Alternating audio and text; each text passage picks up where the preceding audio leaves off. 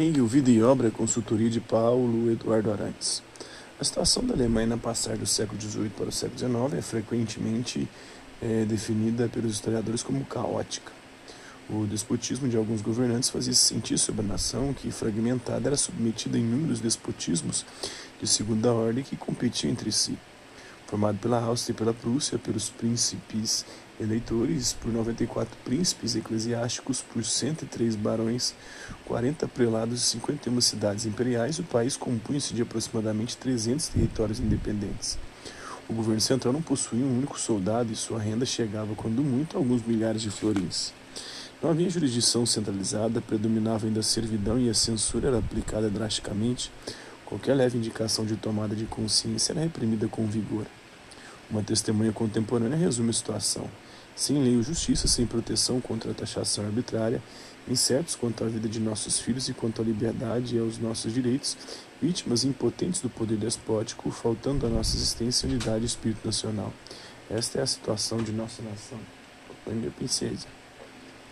A poucos quilômetros desse cenário político e social, o panorama era muito diferente. A França emergia da Revolução é, que aboliu a monarquia absolutista, destruiu a ordem feudal e estabeleceu o predomínio da sociedade burguesa. O acontecimento foi saudado pelos círculos intelectuais alemães como o alvorecer de uma nova era na história da humanidade, mas sua perspectiva da revolução era muito diferente da maneira de ver, de sentir e de agir dos franceses. Os antagonismos que explodiam na França eram muito mais profundos do que na Alemanha, em virtude principalmente do lento desenvolvimento econômico deste país, muito atrasado em relação à França e Inglaterra. A classe média alemã, diz Marcuse, fraca e dispersada em numerosos territórios com interesses divergentes, dificilmente poderia projetar uma revolução.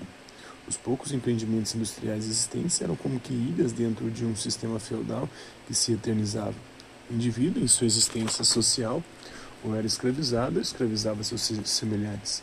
Apesar disso, esse indivíduo podia ao menos perceber, enquanto ser pensante, o contraste entre a realidade miserável que existia por toda parte e as potencialidades humanas que a Revolução Francesa liberava e, como pessoa moral, poderia é, preservar a dignidade e a autonomia humanas, pelo menos em sua vida privada.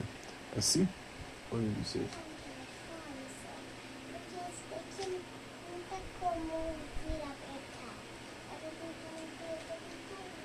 Como assim? Deixa eu ver. Não tem como virar como assim. Virar pro lado aonde?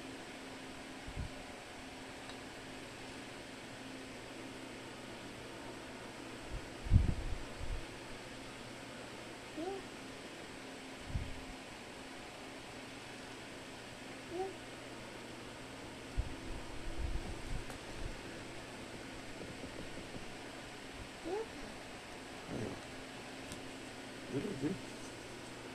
Tem que esperar, né? Ligar o.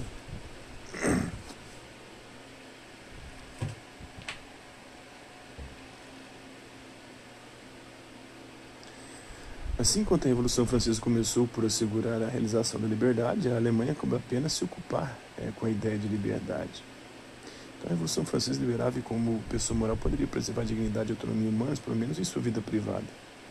Suas classes educadas, por não exercer nenhuma ocupação prática, encontravam-se incapacitadas para tentar a reforma da sociedade. O mundo da ciência, da arte, da filosofia e da religião não só lhes oferecia satisfação, como também tornara-se para elas a verdadeira realidade transcendentes às, miser às miseráveis condições da sociedade. A cultura era então essencialmente idealística, ocupada com a ideia das coisas mais do que com as próprias coisas. Assim, antes de legítimos teóricos da Revolução Francesa, como usualmente se diz, melhor seria dizer, na opinião de Herbert Marcuse, que viveu de 1898 a 1969, que a filosofia clássica alemã de Kant, de Fichte, Schelling e Hegel construiu grandes sistemas em resposta ao desafio vindo da França à reorganização do Estado e da sociedade em bases racionais, de modo que as instituições sociais e políticas se ajustassem à liberdade e aos interesses do indivíduo.